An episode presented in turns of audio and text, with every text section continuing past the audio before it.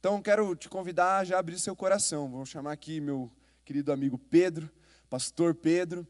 Ele é pastor lá na PIB, ele também está à frente de um ministério, uma congregação lá no Parolim. Foi confiado a ele essa missão importantíssima. Eu tenho certeza que Deus tem feito uma obra extraordinária através da vida dele. E agora, nessa noite, o céu vai se conectar ao seu coração através daquilo que Deus já colocou no coração dele. Por isso eu quero mais uma vez orar com você e você vai estender uma de suas mãos aqui na direção do Pedro e nós vamos orar por ele, beleza? Senhor Jesus, nós amamos a tua palavra e é a ela que nós nos dobramos nessa noite para sermos transformados, para sermos alimentados, para sermos guiados. Que a tua instrução seja sobre a vida do pastor Pedro, que o teu Espírito Santo mais uma vez o incendeie. Queremos vê-lo queimando nesse altar, que as palavras venham como revelação pura do céu sobre nós, Senhor. Nós o abençoamos no nome santo e poderoso de Jesus. Amém. Amém? Ele vai se apresentar de novo, porque aí ele, ele diz o que ele acha que é pertinente dizer. É importante se apresentar a sua esposa nessa hora, né? E aí a gente vai para a palavra então, tá bom? Abra o seu coração, tenho certeza que Deus vai falar poderosamente. Deus abençoe, meu querido. Está livre aí.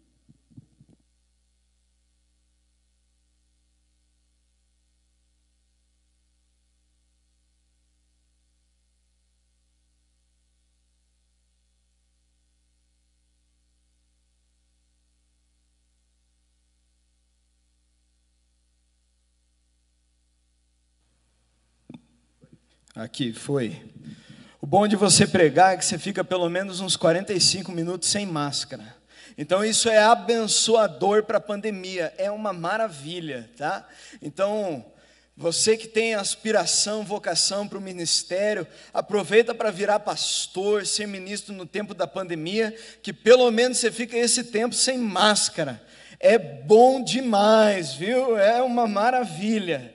Gente, eu estou grato demais de estar aqui com vocês. A Igreja Batista da Alameda é uma igreja que eu tenho um amor e um carinho imenso no meu coração. É uma igreja que eu já visitei várias vezes. Eu tenho queridos, amigos que frequentam essa igreja e eu tive o privilégio de estudar e fazer seminário com o pastor Jefferson. E quando eu falo privilégio, honra, e carinho, eu também digo a bênção de fazer o seminário com ele, porque às vezes quando eu estava meio perdido na matéria, quando eu estava ali meio, sabe, dando uma bambeada, precisando ali daquela cópia do Xerox, da aula que eu perdi, o Jefferson é uma bênção, ele conseguia servir aqui nessa igreja de uma maneira maravilhosa e ainda conseguir anotar tudo na aula, tirar 10 e conseguir dar conta e cuidar de mim ainda. Então isso era uma coisa linda, gente. E eu admiro demais o pastor de vocês, a esposa dele que não está aqui hoje, e ele agora está com uma filhinha linda também. E é bom demais te ver, meu irmão, poder estar tá decolando, cara, ser aí que nem uma nave espacial no, no ministério e vivendo todas essas coisas maravilhosas. E quero dizer a alegria, eu vim aqui para poder ministrar a palavra de Deus, mas quero dizer para vocês, igreja, que eu já estou sendo ministrado. Primeiro, pelo amor que eu fui recebido, desde que eu pisei aqui na igreja, pelo carinho da recepção, depois o tempo de intercessão que a gente teve e a forma como todo mundo tem se comunicado comigo. Eu quero agradecer de todo o coração e trazer o abraço lá da PIB Curitiba para vocês é, e a esse tempo de louvor maravilhoso, a presença de Deus está nesse lugar, amém? Quem crê nisso? Levante sua mão, amém? Eu creio nisso, eu estou sentindo, e eu creio que Deus tem algo grande para fazer no nosso meio, apesar de mim. Meu nome é Pedro, eu sirvo no ministério integralmente na PIB já faz seis para sete anos, desde que eu comecei o seminário eu recebi o convite para estar servindo ali, servi como seminarista, como obreiro, e estou é, no meu segundo ano ordenado como pastor. Já faz três anos e alguma coisa que eu é, recebi o desafio de enquanto eu trabalho no Ministério One, que é a nossa juventude lá da PIB, junto com o pastor Michel e toda a nossa equipe, desde que eu entrei, trabalho lá na juventude, é, eu também recebi a missão de estar tá fazendo trabalho de plantação de igreja no meio da comunidade do Parolim, por meio de projetos sociais e um evangelismo radical. E Deus tem feito coisas maravilhosas, inexplicáveis. Nós ganhamos um terreno de graça com cinco barracões. Acabamos de fazer um campo de futebol para projeto social, um local para dança, balé, luta tudo de graça, Deus é maravilhoso e está fazendo a obra lá de uma maneira que Ele tem escancarado as portas, a gente tem realmente vivido o poder e a graça de Deus de um jeito maravilhoso, e há quatro meses atrás, Deus fez um milagre na minha vida, porque eu casei, e isso é bom de. Aplaude aí, aplaude aí. E eu vou falar que é um milagre, porque eu vou pedir para a esposa levantar, e ela está de máscara, por favor, fica de pé, meu amor.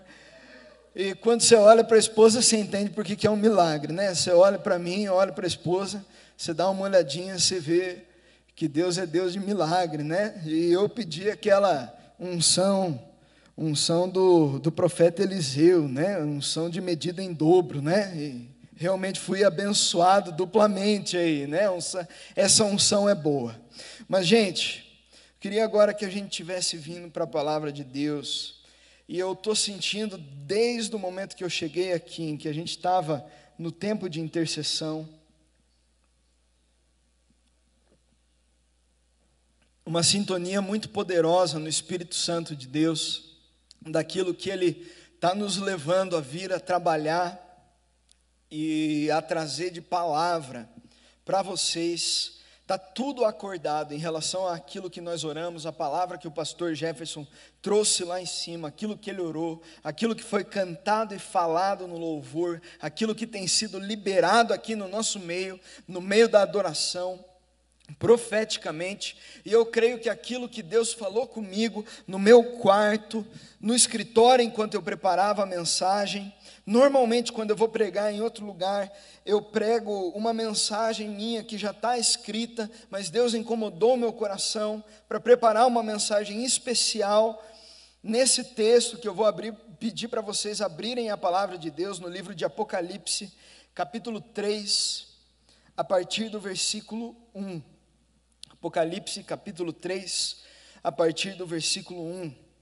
Antes de nós estarmos lendo a palavra de Deus, eu gostaria de estar explicando para vocês um pouquinho sobre o meu chamado e o porquê que eu vou pregar nesse texto para vocês e o porquê que eu estou entendendo que tudo está entrelaçado a respeito daquilo que a gente está falando aqui. Uma das experiências mais importantes que eu já tive na minha vida aconteceu no começo do meu ministério. Eu me lembro que eu estava perguntando para Deus eu já tinha entendido o meu chamado, quais eram os meus dons espirituais e a minha vocação, que era para ser pastor. Entendia que Deus tinha me dado o dom da palavra, o dom de mestre. Entendia que Deus tinha me separado para algumas coisas específicas, mas eu perguntava para Deus alguns direcionamentos especiais para a minha vida se ele tinha algumas, alguns lugares, é, coisas específicas que ele queria que eu abençoasse o reino de Deus, levando uma mensagem especial para onde quer que eu fosse pregar, onde quer que eu fosse lidar com a mensagem de Deus, estivesse transmitindo especialmente, especificamente algo do Senhor. E eu me lembro que em uma determinada noite eu tive um sonho e nesse sonho eu entrava em um hospital. E eu me lembro desse hospital em que as luzes elas estavam mais ou menos numa penumbra, aquele hospital com os chãos de, o chão de laje e um hospital um tanto quanto sinistro, e eu ia andando por esse hospital e de repente eu entrava em um dos leitos. E nesse leito havia um jovem deitado. E a condição desse jovem não era boa. Ele tinha o seu corpo que estava funcionando, os seus órgãos vitais estavam funcionando, porém, Esse jovem, ele só conseguia respirar por meio dos aparelhos. E de repente eu olhando para esse jovem, tentando entender o que estava acontecendo, ficava olhando para a situação dele, um ser brilhante apareceu do outro lado da maca. E logo veio o entendimento para mim que aquele ser brilhante que me apareceu era Jesus. E de repente eu lembro que eu mesmo, no sonho, fiquei assustado, espantado. E eu via a figura de Jesus e, muito assustado, perguntei: O que é isso, Senhor? O que significa esse jovem que está nessa maca? O que significa esse jovem que está em coma? O que significa esse jovem que respira por aparelhos? E então o Senhor me respondeu: Pedro, esse jovem é a mensagem que eu tenho para você pregar de diferente nas igrejas e nos lugares aonde eu vou te levar como um chamado específico. Eu quero que você pregue, que você escreva e que você ensine sobre isso, sobre a igreja e as pessoas que se afastam de mim e escolhem respirar por aparelhos ao invés de viverem a plenitude da minha companhia e da minha fé. Naquele momento eu entendi que o Senhor estava falando sobre uma vida de plenitude que Ele, por meio da cruz de Jesus, comprou para que eu e você pudéssemos ter livre acesso. Aquele que é o caminho, a verdade e a vida, criou um caminho que não existia, para que eu e você pudéssemos ter livre acesso a Deus. E o que eu entendi naquele sonho, eu acordei muito assustado, e Deus falou para mim: escreva. Eu entendi naquele sonho é: nós, como igreja, muitas vezes nos sujeitamos, ao invés de nós vivermos uma espiritualidade viva, potente, real, que vive os planos do Senhor, que vive a saúde da plenitude do Espírito, que vai aonde a voz do Senhor nos comanda, nós escolhemos viver pelas máquinas. A máquina da igreja, a máquina da funcionalidade, a máquina da liturgia, a máquina do que nos convém, a máquina do comodismo, a máquina daquilo que simplesmente está nos guiando e a gente começa a não querer sair das máquinas, porque ser cristão dá trabalho. Ser cristão envolve carregar cruz. Ser cristão envolve lágrimas. É muito fácil nós olharmos para o cristianismo e nos conectarmos aos aparelhos e entrarmos em um coma espiritual. E o título da mensagem de hoje é Acordando do Coma Espiritual o chamado para viver a realidade da plenitude com Deus. Na cruz, Cristo morreu pelos nossos pecados, mas ele também começou uma revolução espiritual global em massa. Eu estou lendo o livro de John Fox chamado O Livro dos Mártires. E é incrível você ver a história da igreja, como a igreja não buscava o seu próprio conforto, mas ela buscava a Cristo. E é maravilhoso você ver como mesmo em meio à perseguição, quando se cortava uma cabeça de um cristão, nascia dez mais cristãos para crescer a história do cristianismo. E a verdade é que não só Cristo morre pelos nossos pecados individualmente, mas Ele nos chama para uma revolução. E na época da perseguição maior cristianismo, do cristianismo nos primeiros séculos, a revolução cristã era muito forte. E nós estamos passando por um período difícil, aonde nós, como povo da cruz, devemos viver a revolução da cruz. Porém, por conta dos comas espirituais que o diabo tanto quer induzir eu e você a entrarmos. O coma do comodismo, o coma da falta de fé o coma do sincretismo religioso, em que você deixa de crer que Deus é aquele e o único que ouve as suas orações, o único Senhor da sua vida, que te adota como filho e você pode ter um relacionamento pessoal e único com Ele, e você acaba vendo uma distorção da imagem do Senhor e Salvador e perdendo totalmente a vida que você deveria estar tendo com o Senhor, você acaba ficando sonolento na fé. Você vem para o louvor, porém é um ensaio, é a banda, é aquilo e acaba, é a célula no Zoom que já ninguém aguenta mais, e nós vamos ficando sonolentos, amortecidos, e vamos perdendo o significado no momento em que o mundo mais está precisando da gente. Nos Estados Unidos, a Marinha Americana construiu o maior navio de guerra de todos os tempos, com a maior capacidade de combustível que dava para dar uma volta e meia no mundo, com a maior capacidade de carregar soldados, aviões de guerra, tanques. Mas se você for pesquisar sobre esse navio hoje, você vai ver que ele virou um cruzeiro de luxo, aonde os famosos vão passar tempo e vão lá, pagam caríssimo para viajar nesse transatlântico que deveria ser um navio de guerra. Igreja, nós somos chamados para ser um navio de guerra. Nós não podemos virar um transatlântico de luxo. Nós precisamos ver aquilo que o diabo tem tentado nos fazer ficar dormentes e acordar do sono espiritual. E talvez você esteja percebendo que em alguns aspectos você tem ficado amortecido.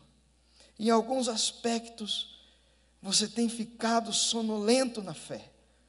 Em alguns aspectos, os teus olhos não brilham mais como antes. Em alguns aspectos, o teu coração não bate por Cristo como antes. O primeiro mandamento não é mais tão efetivo como antes no teu coração, amar a Deus acima de todas as coisas. Ele não brilha mais no seu coração como um dia já brilhou. Eu quero ler a palavra de Deus e hoje, através desse texto, a gente vê como nós podemos matar esses comas espirituais na nossa vida. A palavra de Deus vai dizer no livro de Apocalipse, capítulo 3, a partir do versículo 1. Ao anjo da igreja de Sardes escreva: Estas coisas diz aquele que tem os sete Espíritos de Deus e as sete estrelas. Conheço as obras que você realiza, que você tem fama de estar vivo, mas está morto. Fique vigiando e fortaleça o restante que estava para morrer, porque verifiquei as obras que você realiza e não são íntegras na presença do meu Deus. Lembre-se, pois, do que você recebeu e ouviu, guarde-o, arrependa-se. Se você não vigiar, virei como um ladrão, e você de modo nenhum saberá em que hora virei contra você. Mas você tem aí Sardes umas poucas pessoas que não se contaminaram, que não contaminaram as suas vestes. Elas andarão comigo, vestidas de branco, pois são dignas. O vencedor será assim vestido de branco. De modo nenhum apagarei o seu nome do livro da vida. Pelo contrário, confessarei o meu nome diante do meu Pai e dos seus anjos. Quem tem ouvidos, ouça o que o Espírito diz à igreja. Senhor Jesus, tem compaixão de mim. Fala conosco.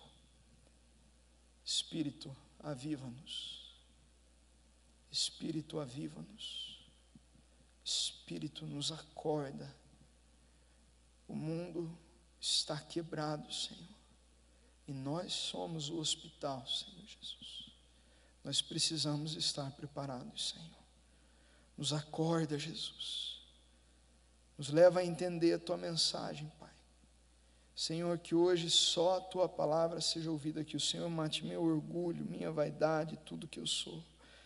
E aqui, Senhor, entrego minha vida como oferta viva para pregar só a tua mensagem. No nome de Jesus. Amém. Posso ouvir um amém? amém? Glória a Deus. A igreja de Sardes, a qual Jesus manda o apóstolo João no começo da carta de Apocalipse, escreveu uma carta direcionada a Sardes. Era uma igreja que se situava nessa cidade chamada Sardes, que era uma cidade rica, e que os seus habitantes eram um tanto quanto orgulhosos, estavam um pouco encantados com a vida.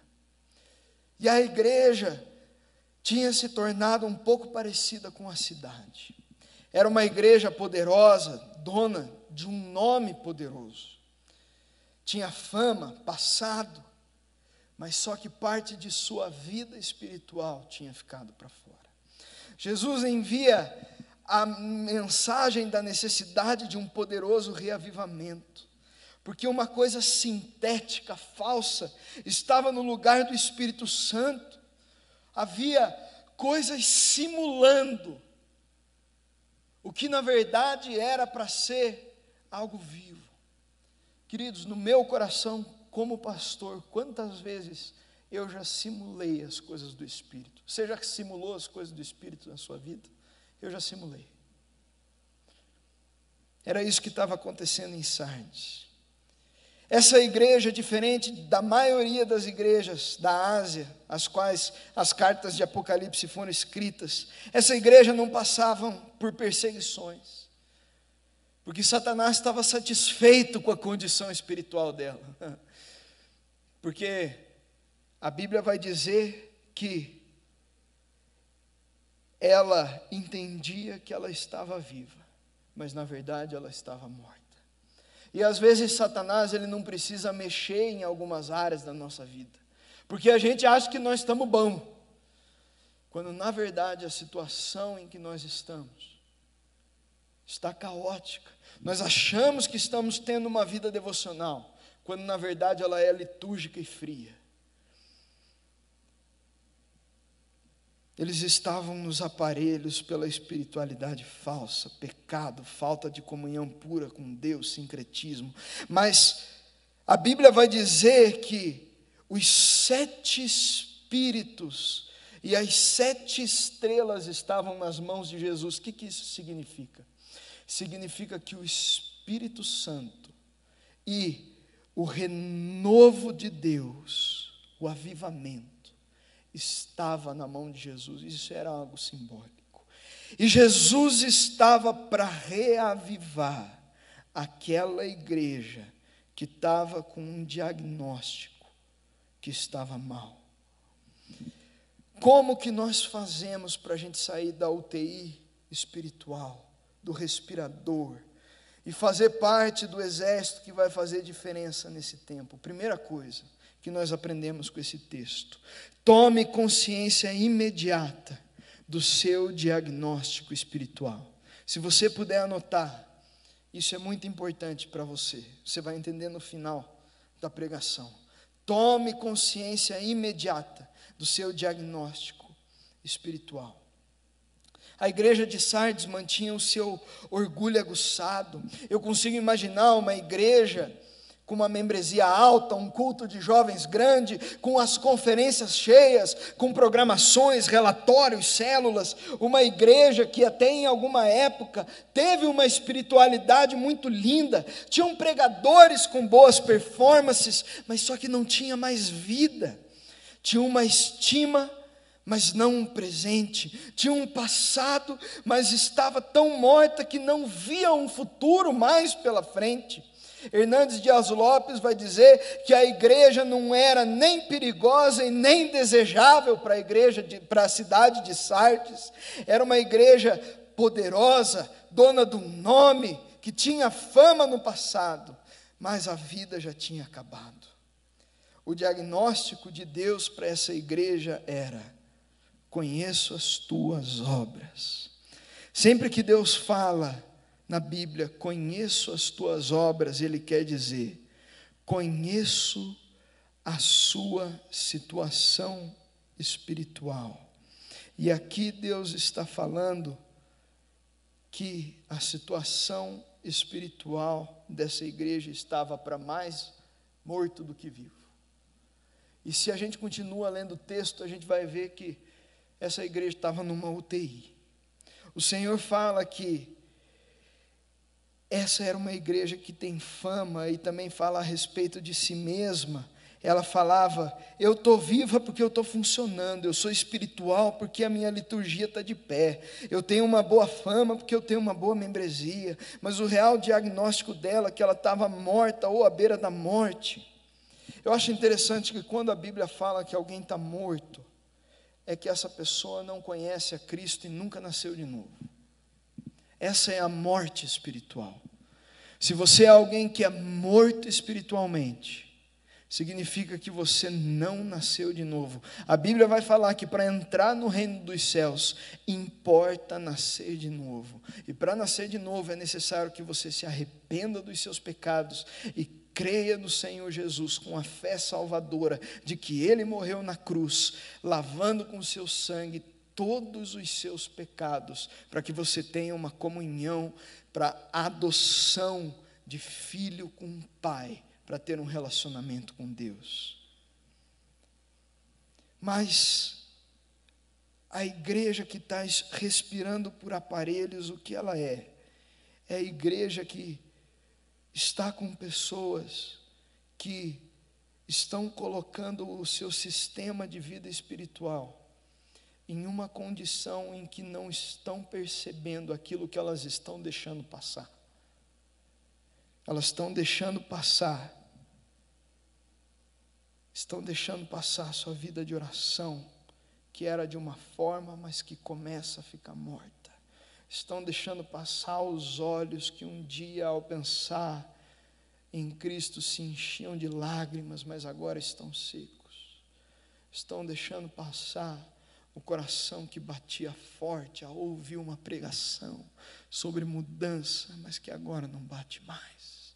Estão deixando passar a vontade e o desejo de servir, mas que agora é tomado por uma preguiça. E então você vai levemente se conectando a uma dicotomia que George Wever vai dizer que é a separação entre a fala e a vida. Você fala uma coisa, mas vive outra.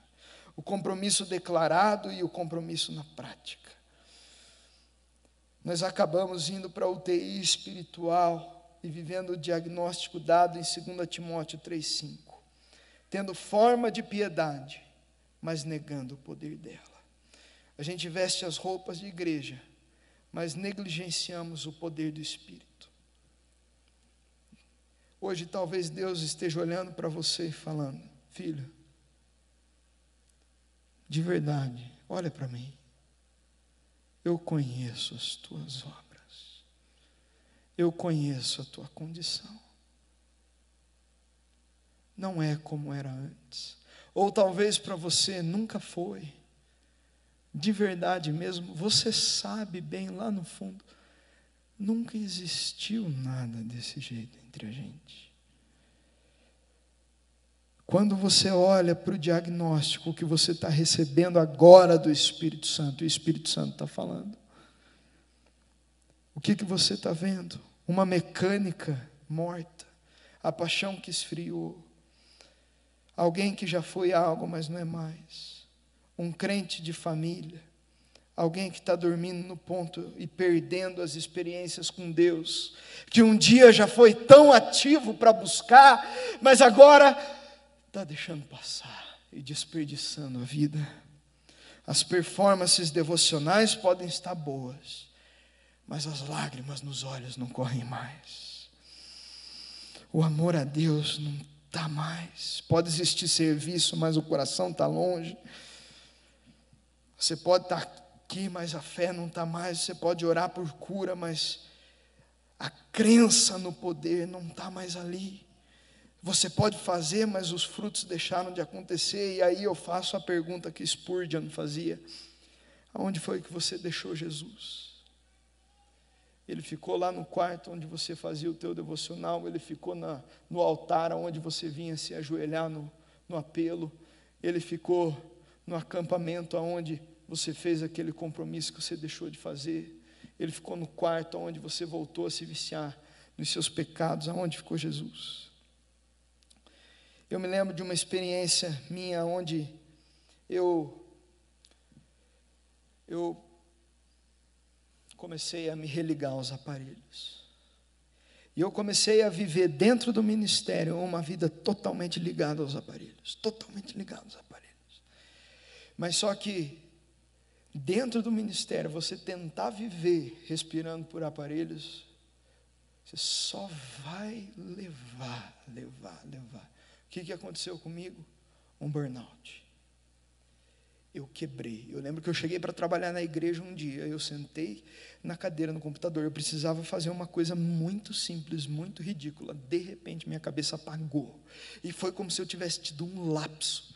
Eu entrei em pânico. Meu olho encheu de lágrimas, eu comecei a tremer inteiro. Eu morava perto da igreja na época. Eu não sei como que eu cheguei em casa, mas quando eu cheguei em casa, eu estava tendo uma crise de pânico tremendo, ninguém sabia o que fazer comigo. Fui para um psiquiatra, que eu já sofria de transtornos, de crise de ansiedade, depressão, mas ali foi o dia que o psiquiatra teve que me afastar. E eu não estava entendendo nada o porquê. Eu não estava entendendo. Eu não estava entendendo. E eu me lembro que, nesse tempo, eu tentava entender e eu não estava conseguindo, e aumentava aquelas doses astronômicas de remédio, e eu vivendo muito mal, e, e eu não conseguindo sair daquela angústia, daquela lama, aquele lamaçal, e a minha vida deteriorada, e de repente eu sei que eu, eu, eu eu precisei me afastar de Curitiba, porque eu não conseguia tirar a cabeça das coisas que me preocupavam, eu não conseguia tirar a cabeça daquilo que estava me deteriorando por dentro, minha vida, eu, eu, eu, eu ficava toda hora pensando, eu me lembro de eu atravessando a rua e pensando, eu vou me jogar na frente de um carro, eu não queria me matar, mas eu queria ir parar num hospital para simplesmente eu parar, para ninguém falar comigo, para eu, eu conseguir parar. Espiritualmente eu estava ligado nos aparelhos e eu queria fazer a mesma coisa com o meu corpo. E eu lembro que eu fui para a praia, meus avós me levaram para a praia para eu parar e conseguir respirar um ar fresco e tentar começar a relaxar. E eu me lembro que na praia eu decidi ir fazer o devocional que eu fazia todo dia, mas com o coração longe. Mas Deus falou comigo, Marcos 16, quando as mulheres vão ver o túmulo de Jesus e elas estavam preocupadas com como elas iam rolar a pedra na frente do túmulo de Jesus.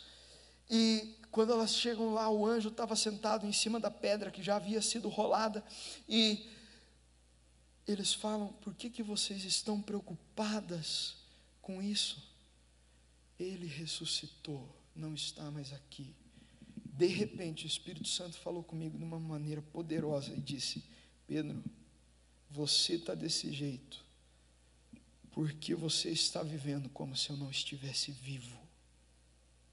Você está preocupado com ficar rolando pedra de sepulcro, enquanto eu sou o Cristo ressuscitado, a videira verdadeira, o aprisco das ovelhas, o caminho, a verdade a vida, a ressurreição, a vida, aquele que era, que é, que há de vir, o Alfa, o Ômega, testemunha fiel, soberano dos reis da terra. Eu sou Jesus, eu estou contigo, e a partir dali Deus começou a me avivar. E eu comecei a ir acordando do coma, voltei para Curitiba, e eu me lembro que eu colocava o celular no modo avião para ninguém me atrapalhar, e eu comecei a ir voltando a minha vivência espiritual, como aquele primeiro amor, e fui me incendiando, fui me incendiando, mas aquela angústia ainda estava em mim, até que um dia eu pus, esperei todo mundo ir dormir em casa, pus o celular no modo avião para ninguém me atrapalhar, eu não queria ninguém me atrapalhando no meu tempo com Deus, não tinha me casado ainda, e então todo mundo estava dormindo, eu tenho um irmão gêmeo, que não tem nada a ver comigo, e eu sei que eu estava lá orando, e eu fiz uma oração, Senhor, eu preciso provar da fonte de águas vivas mais uma vez. Eu preciso provar. Então, eu sei que daqui a pouco meu irmão sai do quarto com o telefone na mão, falando: Sim, senhor, pastor, sim, senhor, eu vou passar o telefone para ele. Eu falei: Eu não acredito que o pastor está atrás de mim. Eu estou de atestado psiquiátrico e o pastor está atrás de mim. Não, eu quero ficar quieto no meu canto. E daí, de repente, ele passa, o pastor Michel, meu pastor e chefe amado, abençoado, me liga, era uma hora da manhã. Ele me liga, ô oh, Pedrinho, tudo bem com você? Eu falei, oi pastor, tudo? Uma da manhã. E daí ele fala assim: ó, oh, seguinte, tô com o Natan aqui, que fez seminário com a gente, pastor Natan agora. Eu estava pregando em Ponta Grossa, tô passando na tua casa. Sim, senhor, pastor. Desliguei o telefone, eu não entendi nada. É meu chefe, é meu pastor. Eu vou dizer não. E o homem demorou uma hora e meia para chegar na minha casa. Sabe por quê? Porque ele parou para comer lanche. Ah, eu fiquei muito bravo. Mas ele chegou, e quem conhece o pastor Michel sabe que ele nasceu com um megafone na garganta dele. E duas e meia da manhã ele chegou fazendo maior barulho lá em casa. E chegou, sentou no sofá, estava na casa dele. E aí, beleza, eu perguntei para ele, pastor, por que, que você veio aqui? Ele falou: Pedro, eu estava pregando em Ponta Grossa e no meio da pregação a minha garganta engatou e eu pedi um copo d'água. Quando me trouxeram, eu peguei o copo e o Espírito Santo falou para mim: Vai até a casa do Pedro e ora por ele, porque ele precisa provar da água da vida mais uma vez. Deus ouviu minha oração. A hora que Ele pôs a mão em mim e orou por mim, eu não sei explicar o que aconteceu. Mas desde aquele dia eu sei que eu sofro com depressão e ansiedade, eu sofro com os meus problemas, mas aquele que chama é fiel para cumprir. Eu sei o Deus que eu tenho, eu sei o Deus que eu sirvo. Eu sei, eu sei. O avivamento requer sinais de vida. Como estão os seus sinais vitais? Qual é o seu diagnóstico? E nasce o sucessor de Pedro na, no bispado de Antioquia. Quando ele foi condenado para ser morto em Roma e foi entregue aos leões, ele disse: Eu sou o trigo de Cristo, vou ser moído com os dentes das feras, para que eu possa ser achado pão puro. Gente que fala esse tipo de coisa não é gente que tem qualquer fé. É gente que tem fé viva. A segunda coisa, eu estou me empolgando, é abandone a sonolência espiritual e comece a ser vigilante. Cristo dá o diagnóstico da igreja, mas depois ele começa a exortá-la. E ele fala: fique vigiando e fortaleça o que resta para morrer. Mas só que tem uma melhor tradução para esse versículo do que fique vigilante, é melhor traduzir ele por acorde e comece a vigiar e não deixe morrer o que está querendo morrer. O que está querendo morrer, exatamente é essa tradução.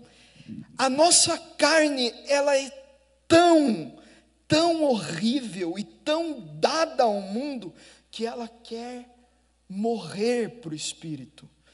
Ela quer morrer para a nossa vida espiritual. E se nós não nos atentarmos, a gente vai se conectar aos aparelhos.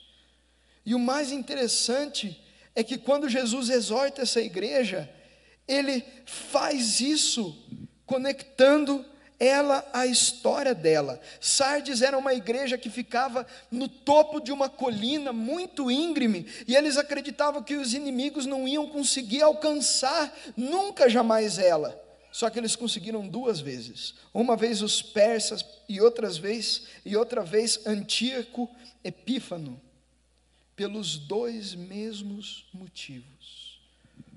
Um buraco descuidado na muralha que eles deixaram passar e os guardas que não estavam vigiando, mas estavam dormindo. Por isso o alerta de Jesus. Essa era uma cidade que não vigiava. Jesus estava comparando a história dessa cidade com três coisas principais: sonolência espiritual. A gente não pode ficar dormindo no ponto, gente. Você está perdendo o melhor de Deus por ser um crente que está morno, que está sonolento, por não ser reativo à palavra de Deus, à vontade de Deus. Segundo, vigie e fique vigilante. Você tem perdido a santidade, você tem perdido aquilo que Deus tem para você, o seu chamado, e deixado o diabo brincar com você, porque você não tem vigiado na sua vida. Terceiro, fortaleça o que está querendo morrer. Você tem deixado o mal tomar conta de você porque você não tem jejuado como deve orar, orar, orado como deve orar, lido a Bíblia, tido comunhão com Deus, santidade. O sono dessa igreja era mortal e era o que estava levando eles à morte. Meu irmão e minha irmã, não desperdice a sua vida com Deus. Muitos de nós temos deixado buraco na muralha e o inimigo tem tomado conta de áreas da sua vida que só você sabe é o tempo de oração que você tem negligenciado, porque você deixou buraco um dia, e daí no outro não tinha problema mais, no terceiro não tinha problema mais, no quarto não tinha problema mais.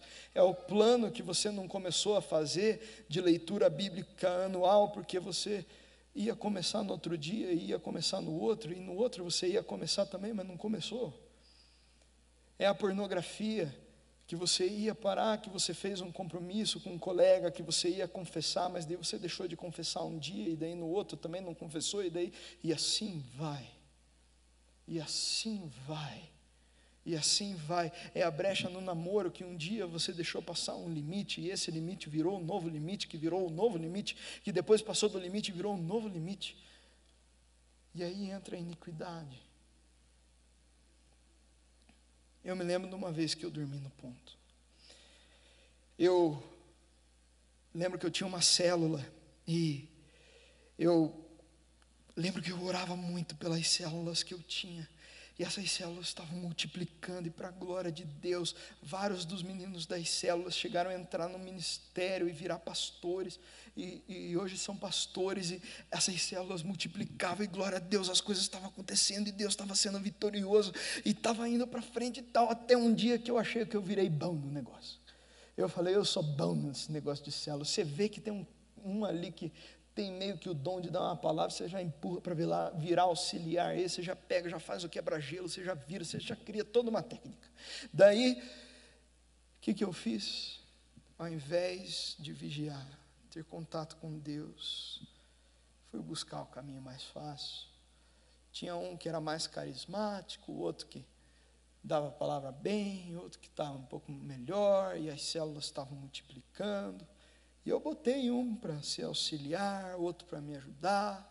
Eu estava sobrecarregado com outras coisas. Foi indo essa célula, estava crescendo. Eu vi que os meninos estavam bem entrosados. Eu fui largando na mão deles, começando outros projetos. Até que um dia eu recebo uma ligação na minha casa de manhã. E era uma mãe. É, nessa época eu era um dos líderes de adolescentes junto com o pastor Leandro Sonda lá na PIB. E essa, esse é um dos maiores arrependimentos ministeriais e de vida que eu tenho na minha vida. Esse menino que eu tinha colocado na liderança, sem pedir orientação do Espírito, que eu não estava mais orando por essa célula, como eu fazia com as outras. Ele estava usando o meu nome e dizendo que ele estava organizando reuniões de oração e vigílias, quando na verdade ele estava organizando orgias. E ele chamava os meninos da célula, e a célula suposta célula, ajudava ele a organizar. Um dos meninos inocentes, no meio disso, começou aí, novo crente, veio de uma família católica. A mãe dele um dia achou o celular aberto, eles tinham uns grupos em que eles postavam as fotos do que eles faziam nessas orgias. E eu lembro que essa mãe, ela me ligou desesperada. E eu lembro que eu ouvi que na igreja que ele ia, isso nunca aconteceu. Mas aí com vocês foi nisso que deu. Tudo porque eu achei mais fácil conectar no aparelho e deixar a máquina levar. Que vergonha. Eu não estava conectado com o Senhor, porque eu achei que tinham caminhos mais fáceis. A vida com Deus tem custo, oração, jejum, esperar o Senhor nos mostrar o caminho, esperar o Senhor nos mostrar a direção. E às vezes os caminhos eles não vão fazer sentido. Às vezes o caminho ele não vai ser coerente com aquilo que todo mundo está esperando. Mas com base na palavra de Deus nós vamos tomar coragem para seguir em frente. E sabe, meu irmão e minha irmã, nós precisamos estar conectados com o Espírito. Estava lendo um livro e eu li uma frase que me chamou muita atenção. Você não precisa estar em um caminho de ódio e revolta a Deus para desprezá-lo. Basta o negligenciar e já vai estar o desprezando. Basta você só viver como se ele não tivesse existindo. Mas Jim Elliot, um dos missionários mais incríveis, com a história mais, mais incrível, ele escreve: Não é tolo aquele que abre mão do que não pode reter, para ganhar o que não pode perder. Existem coisas que hoje Deus quer pôr na sua mão, à sua disposição, que você não pode perder, na sua vida e relacionamento com Deus, na sua história, coisas que Deus quer revelar com você, águas profundas que Ele quer te levar, coisas que Ele quer que você viva, um mundo que Ele quer te mostrar infinitamente mais do que tudo aquilo que nós pedimos e pensamos, é aquilo que está em Efésios capítulo 3, verso 20, é aquilo que o Senhor promete para nós saia dos aparelhos e comece a viver o Senhor. Essa geração precisa estar cheia do espírito e vigilante. Nós precisamos fortalecer e viver o que vem pela frente. E eu quero saber se você está disposto, se você quer viver isso, se essa geração vai pagar o preço da revolução da cruz que o Senhor tem para mim e para você. E a terceira coisa é: se arrependa de tudo que te afasta e te deixa sonolento, porque o tempo é curto e Deus espera integridade de mim e de você. Jesus fala que ele verificou as obras da igreja e não as achou íntegras diante de Deus. E eu acho interessante que a palavra integridade quer dizer por inteiro por tudo, por completo. E o que Deus quer de você e de mim é algo íntegro, algo por inteiro, algo por completo. Ele está procurando por corações que não estão divididos. Ele quer corações integralmente dele. A Bíblia fala que sem santidade ninguém verá a Deus. Nós precisamos tapar esses buracos na muralha, e essa muralha da nossa vida ser integralmente do Senhor integralmente do Senhor. Jesus está voltando, como que ele vai nos encontrar? Um dos maiores avivamentos que já aconteceu, o avivamento no país de Gales, tinha uma regra que eu acho que era que é fantástica e eu guardo ela para a minha vida. Se você tem dúvida se algo é pecaminoso na sua vida ou não, se você tem uma sombra de dúvida se algo deve estar na sua vida ou não, Se isso te deixa com uma pulga atrás da orelha, corta. Corta. Se você tem dúvida, corta. Sabe por quê? Porque eu não vou arriscar manter algo na minha vida que possa desonrar meu Salvador. O quanto a cruz de Jesus vale para você. Você já parou para pensar que existem lugares em que você pisa que jamais Jesus gostaria que você pisasse? Coisas que você escuta que jamais Jesus gostaria que você escutasse. Coisas que você fala que jamais Jesus gostaria que você falasse. Coisas que você pensa que jamais Jesus gostaria que você pensasse. Mas agora, dentro do que nós estamos falando, lugares em que Ele está esperando que você venha, experiências que Ele está guardando para que você tenha, coisas que Ele está esperando para liberar sobre a sua vida, e é só você vir até o trono da graça, e Ele vai liberar, Ele vai liberar. Existem coisas que têm te separado, impedido a tua integridade. Hoje é dia de arrependimento, de confissão, de abandono. Hoje é dia de altar. Quando John Wesley foi perguntado do que ele gostaria de estar fazendo quando Cristo voltasse, ele respondeu: O mesmo que tenho feito hoje. Será que eu e você poderíamos responder a mesma coisa? O louvor pode subir aqui na frente. O texto termina com Jesus dizendo: Mas não é só coisa ruim que tem nessa igreja.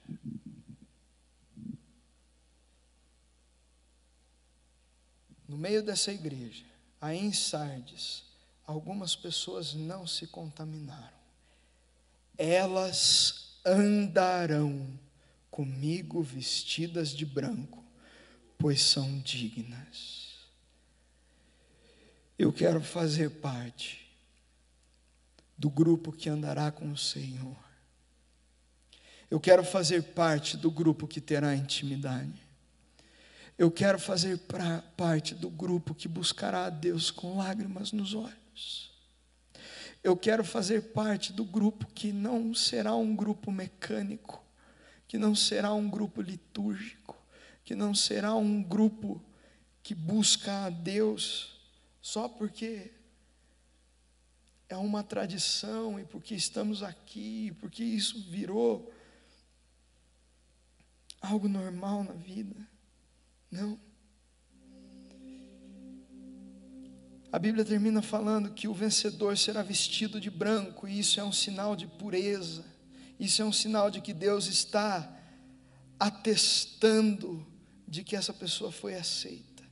E de modo nenhum esse nome será apagado do livro da vida, pelo contrário, esse nome será confessado diante do Pai. E o que eu acho interessante é que a relação desse texto com o começo e com o fim é que ele está falando que não tem um fecho entre as pessoas que estão dormindo e que estão sendo acordadas pelo Espírito e essas que foram achadas dignas. O caminho está aberto. Você pode vir para esse time. Eu confesso que enquanto eu preparava esse sermão, eu me vi sonolento em tanta coisa. Eu me vi dormindo em tanta coisa. Eu me vi perdendo tanta experiência com Deus, eu me vi perdendo tanta coisa que Deus tem para minha vida. Eu me vi, eu me vi realmente achando que eu estou vivendo a eternidade aqui, quando na verdade a vida é isso aqui. E a eternidade é aquilo que o Senhor tem preparado para nós. A Bíblia fala em Apocalipse capítulo 12 que Satanás sabe que ele tem pouco tempo, por isso ele está com pressa nós precisamos entender isso antes e compreender que nós temos pouco tempo aqui. Por isso nós precisamos buscar a Deus com tudo o que temos e provar tudo o que Ele tem para nós aqui nossa, na nossa vida. E a quarta coisa é tome a decisão de caminhar com a resistência, que escolheu pagar o preço para ver a glória de Deus. Eu quero ser parte dessa resistência que a Bíblia está falando, que vai vestir as vestes brancas e caminhar ao lado do Senhor, caminhar para ter as melhores experiências, caminhar para viver a revolução da cruz nesse tempo de pandemia, levando esperança aonde quer que seja, caminhar para entender o chamado do Senhor, caminhar para viver a santidade, caminhar para se desatar dos aparelhos, caminhar para viver o melhor da história que Deus tem para mim, caminhar para viver uma fé verdadeira, caminhar para ser achado fiel e me consagrar, e me consagrar, e vigiar, e tapar as brechas na muralha, e me arrepender, e voltar para os princípios da palavra. Eu quero viver para ser achado íntegro pelo Senhor. Alguns anos atrás, eu fui conhecer alguns projetos missionários na Holanda. Em um dia de turismo, eu fui conhecer o Palácio Real. E no Palácio Real, eu fui lá e tinha um foninho explicando cada cômodo o que tinha. E nesses cômodos,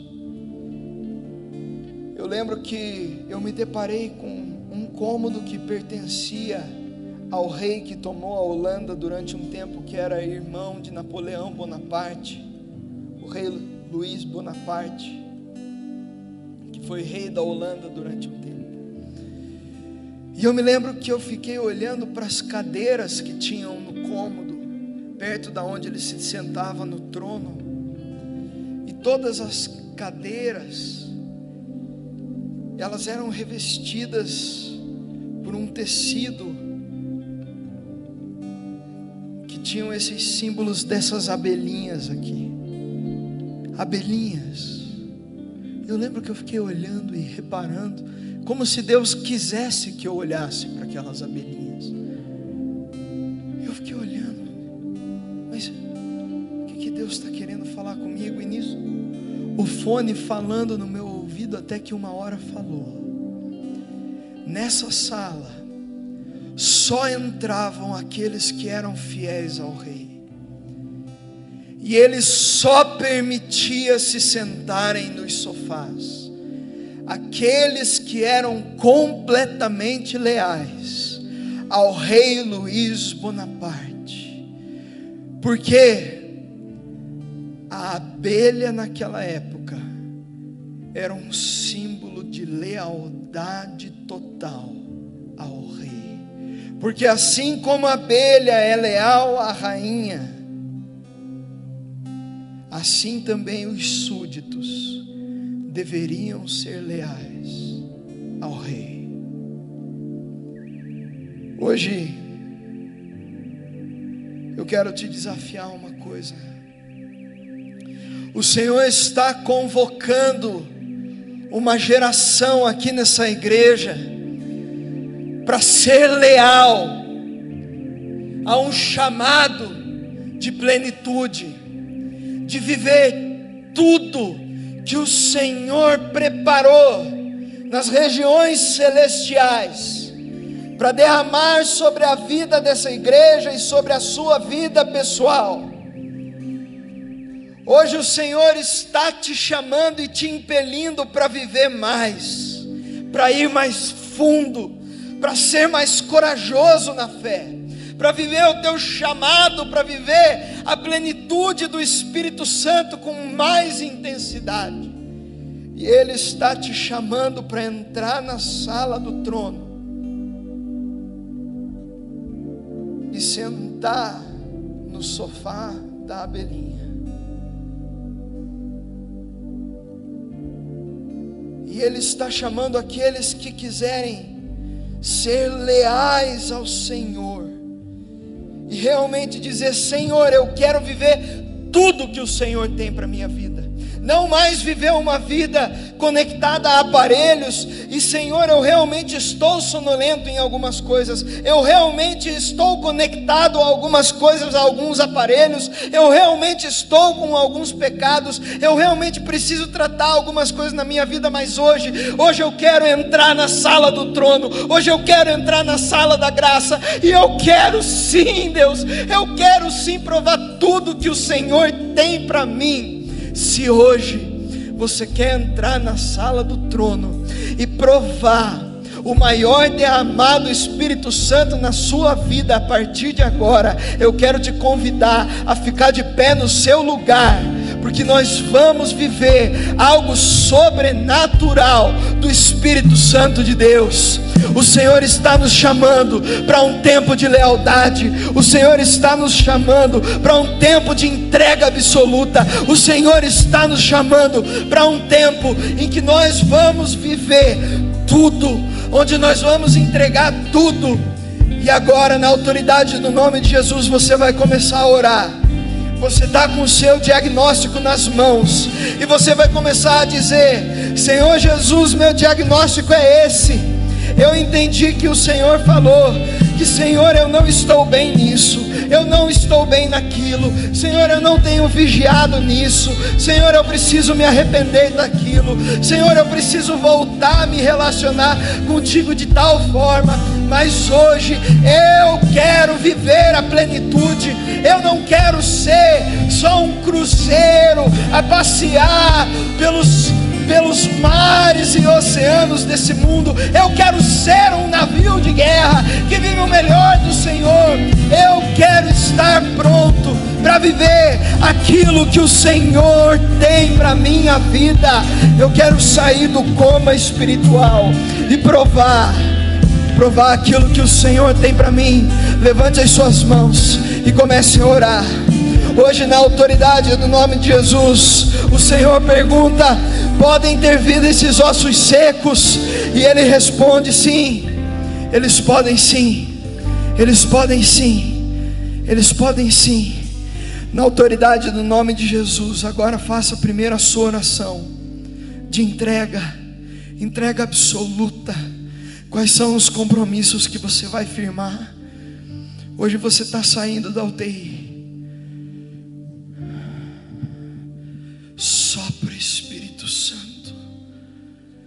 Sopra Espírito Santo. Sopra com novas experiências. Sopra, Senhor, com nova vida, com novo tempo, com novo fôlego. Sopra, sopra, sopra, sopra, sopra, Senhor. Que algo diferente comece a acontecer, Jesus. Algo diferente, Jesus. Oh, Jesus, nós clamamos: Vem, Jesus. Nós entramos, Senhor Jesus, diante do trono da graça. Oh, Espírito, o Senhor falou que não negaria. Aleluia. Oh, Jesus. Oh, Senhor Jesus, estamos diante de Sua majestade. E um dia, Senhor Jesus, todos ressuscitarão e verão a glória do Senhor. Mas hoje nós acordamos espiritualmente e declaramos avivamento avivamento pessoal, avivamento nessa igreja, avivamento em Curitiba, Senhor Jesus.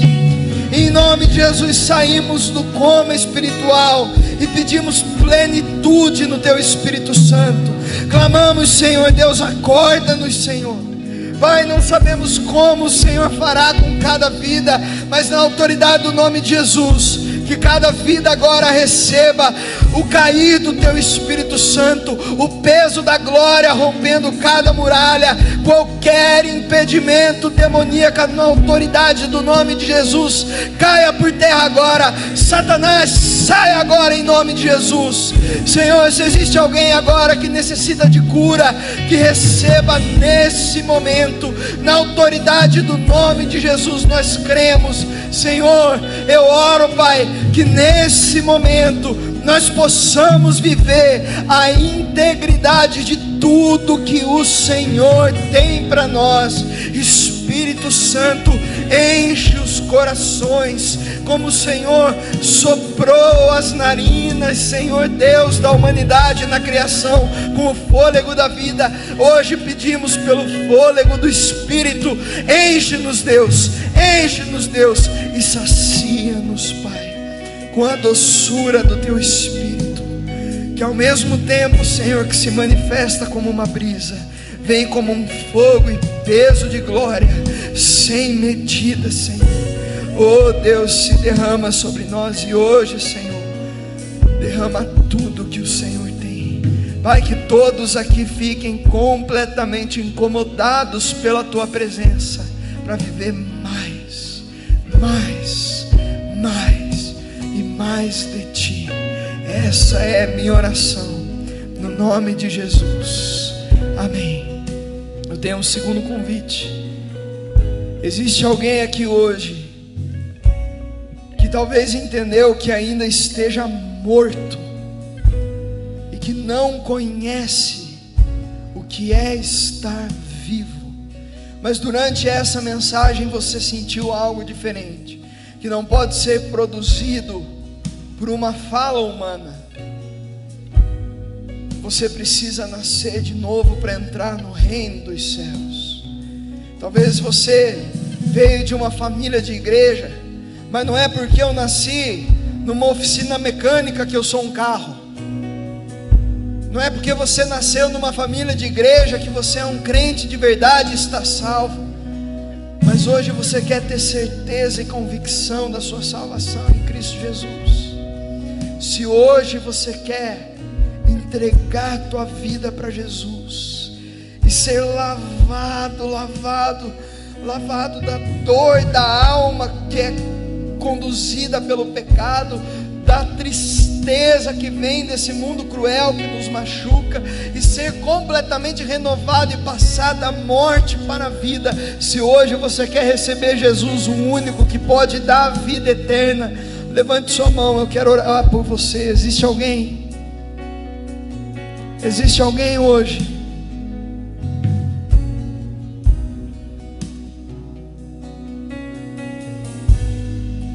Se existe alguém, levante sua mão. Quero orar por você.